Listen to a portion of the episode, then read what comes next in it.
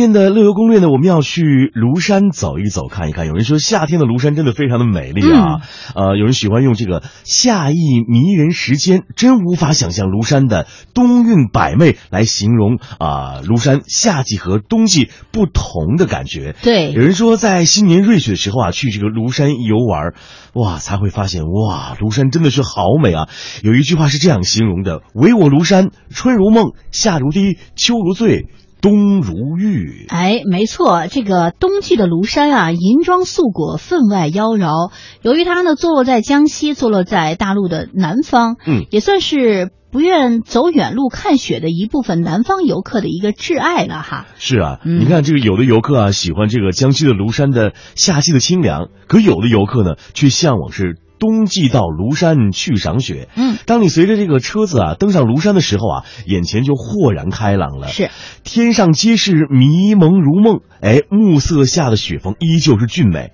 这里啊，空气清新，沁人心扉。哎，雪映的月光，树色中露着点点灯光，尤其是别墅雪景，更显得是千姿百态、异域风情了。哎，你想象，当这个雾气和寒气袭来的时候啊，看那个窗花冰结，散发着一种温馨的童话气氛。哎，有一种让人有种错觉的感觉，好像这个时候您不在庐山，你好像是在欧洲的某个小城。哎，确实哈、嗯我觉得尤其是那个空气，应该是特别特别的清新。没错，养多酚很多哎。哎，是啊，有趣的是呢，庐山的枯岭的音译文 cooling 啊，就是从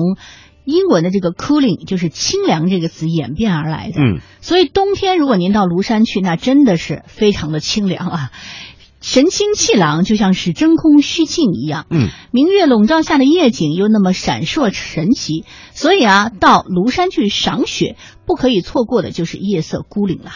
是，呃，说到这个庐山啊，我们要特别提到，就是庐山顶上呢有近六百余座这个别墅。哇哎，你们知道吗？这座山当中啊，有一座万国建筑博物馆。嗯喜欢历史的朋友啊，可以在庐山感受别墅背后的种种故事。对，呃，此外，我相信像我们的这个父辈们啊，嗯呃，我们都很年 轻。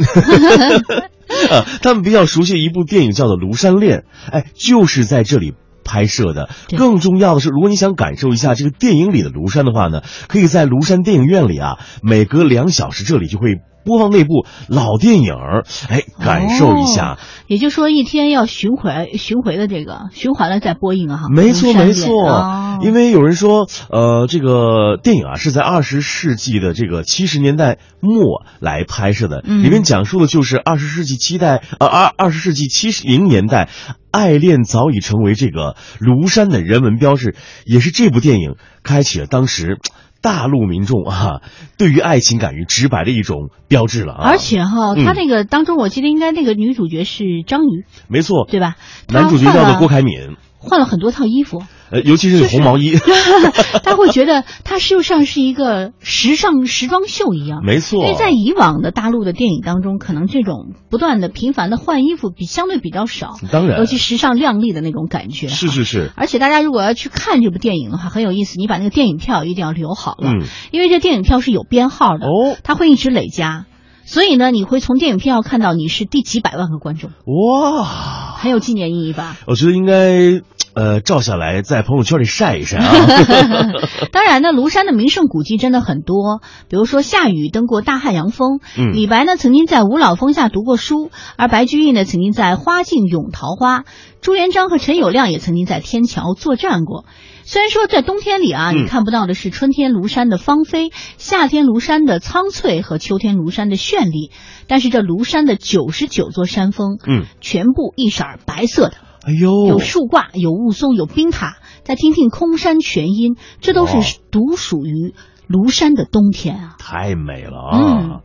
其实我觉得在这里要啊给大家做一个必要的提醒，就是啊，是您在这个登山的时候啊，需要穿这个轻便的防滑鞋，没错，啊，注意脚下的路啊。那么拍摄照片的时候呢，不要为了美景而涉险攀崖。嗯，那么赏雪的时候，一定要带有什么呢？遮阳镜。对，，因为会有这个雪盲症啊什么没错的，没对错眼睛的这个伤害还是比较大的。是是是，最后呢，特别要跟大家提醒的就是，就是您如果选择呢在冬天到庐山的话，嗯，当然不能错过的是新子县的温柔泉乡，哇，可以呢，哎，在温泉里泡一泡，哦嗯，然后呢，再看看山上雪茫茫，山下雾蒙蒙，头顶天寒，脚踏地热。所以呢，陶渊明就会选择在这里逍遥生活嘛。是，你看说到了这个庐山，不得不提到这里的美食了。嗯哼呃，庐山有这个三十一茶，就是即石鸡啊、石鱼啊、石耳啊和云雾茶。那么一日三餐当中呢，自然也少不了他们的陪伴。对虽说四季皆可品尝，哎。